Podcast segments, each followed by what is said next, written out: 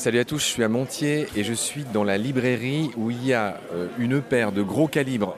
À 5 mètres, il y a Mathieu Ricard. À 2 mètres, il y a Marc Giraud qu'on aura tout à l'heure. Et à 50 cm de moi, que dis-je, à 30 cm de moi, une vieille connaissance de baleine sous gravillon, en l'occurrence François Moutou, notre spécialiste des chauves-souris qui était passé très tôt dans Baleine sous gravillon. Tu étais un des premiers que j'avais interviewé. Salut François. Bonjour les baleines. François, donc comme je l'ai dit, tu étais venu nous parler des chauves-souris. Euh, avant qu'on enchaîne sur ton dernier voyage, c'était au Sulawesi, ce qu'on appelait autrefois les célèbres. François, tu es un habitué euh, de Montier, tu n'es pas photographe mais tu es, tu es naturaliste. J'aimerais te demander en tout premier, c'est les 25 ans de Montier, euh, livre-nous ton, ton regard, le regard que tu portes sur Montier. Mais il se trouve que curieusement, je connaissais un peu la région avant le festival et je connaissais Montier-Randère en temps normal avec ce petit haras qui maintenant n'existe plus vraiment. Et c'était une petite ville que jamais je n'aurais imaginé voir avec autant de monde que maintenant, des problèmes pour trouver une place avec sa voiture pour se garer. C'est vraiment un bouleversement assez extraordinaire. Je venais pour les grues déjà, bien sûr.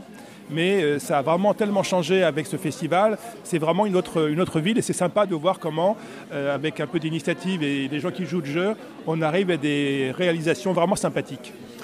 Euh, François, je manque à tous mes devoirs. Pour ceux qui ne te connaîtraient pas, François Moutou, est-ce que tu peux te présenter en quelques phrases ce que tu as fait, les livres que tu as écrits? Tu es, euh, tu es un ancien de, l'ANSES, hein, si je ne dis pas de bêtises. Donc explique-nous bien d'où tu viens pour ceux qui ne te connaîtraient pas.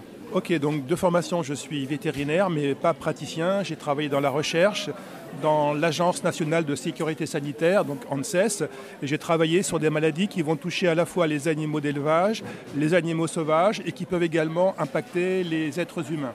Donc des maladies comme la grippe aviaire, comme euh, la vache folle, comme euh, le SRAS. Et donc le Covid, c'est une forme euh, plus récente du SRAS de 2002-2003.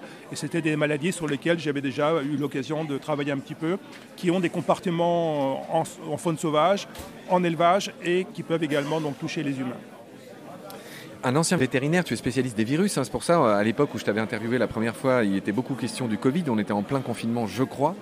Tu avais évidemment fait le lien avec les chauves-souris dont tu es par ailleurs spécialiste. François, tu m'avais promis de me parler de ton dernier voyage. Tu as eu la chance d'aller au Sulawesi pour y rechercher un animal qui s'appelle le couscous.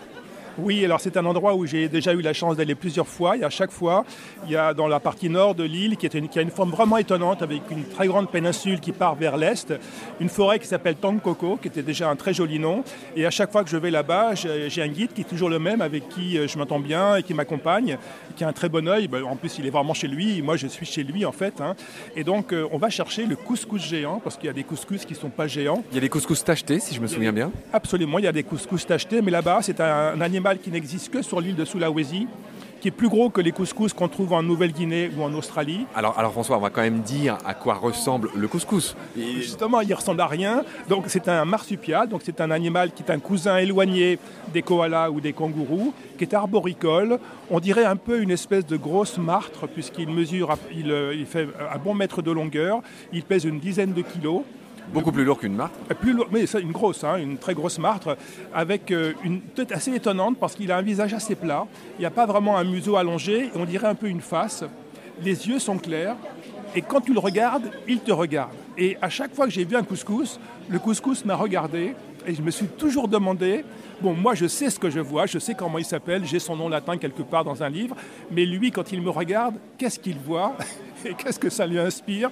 Mais je n'ai jamais eu la réponse, évidemment. Mais j'ai toujours été étonné par ce regard. Et à chaque fois que j'en ai vu un, on a toujours échangé nos regards. C'est pas fréquent avec un animal d'avoir l'impression que tu rentres dans son environnement, dans son espace. Tu n'es pas complètement indifférent par rapport à sa présence. François Moutou vient de nous parler du couscous, du couscous géant. Euh, il a dit que ça ressemblait à une sorte de, martre version marsupiale avec une queue préhensile, une longue queue qui lui sert à, à s'équilibrer, à se déplacer dans les arbres, j'imagine. François, j'ai pas été rassasié de détails naturalistes sur le couscous. Je crois qu'il vit la nuit, il mange des insectes. Comment il fait? Non, c'est un diurne. Justement, c'est sympa parce qu'on peut les voir dans la journée. Il est actif. Alors, il est pas très. C'est un animal assez calme. Hein. Il court pas dans tous les sens. Il est plutôt posé. Il peut faire la sieste dans la journée, mais quelquefois il se nourrit dans les. Il, mange... il est végétarien. Il mange des, feuilles, quelques Et il vit souvent en, groupe familial. Donc, il y a un papa, une maman. cette année, j'ai vu euh, euh, les, parents avec le jeune, euh, déjà assez grand, mais encore, pas encore autonome. Et ce sont des animaux arboricoles qu'on peut voir dans des arbres. Alors c'est assez étonnant parce que là-bas, les arbres sont extrêmement euh, grands, sont magnifiques, sont vraiment des monuments déjà à ce niveau-là. Et donc le, couscous à 30 mètres au-dessus du sol, il faut des jumelles pour euh, bien en profiter.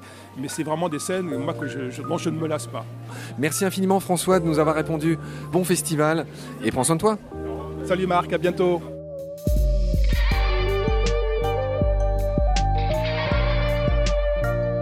C'est la fin de cet épisode. Merci de l'avoir suivi. Pour continuer, nous avons besoin de votre soutien. Et vous pouvez nous aider simplement, en quelques clics et gratuitement. Il suffit par exemple d'utiliser le moteur de recherche solidaire Lilo. Ainsi, chacune de vos recherches sur Internet générera des gouttes qui seront reversées au projet de votre choix, comme Baleine sous gravillon par exemple. Vous pouvez par ailleurs vous abonner à nos podcasts comme d'habitude, partager les liens, devenir adhérent de l'association BSG ou encore faire un don sur Helloasso ou sur Tipeee. Grand merci par avance. Je remercie tous mes équipiers pour leur aide précieuse. Je vous retrouve bientôt pour de nouveaux épisodes. Et d'ici là, prenez soin de vous et de ce qu'il y a autour de vous. Merci. À bientôt.